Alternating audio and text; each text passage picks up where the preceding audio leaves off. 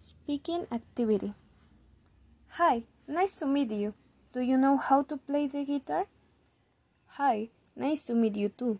I know how to play guitar, but I need to perfect it. Great. Can you give me a demonstration, please?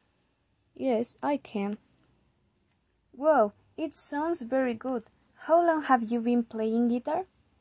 I have been playing guitar since I was 12 years ago. It's great. And have you been playing another instrument? Of course. I have been playing ukulele since I was 14 years ago, and I have been playing bass for two years ago. Very good. And have you been thinking about playing another instrument?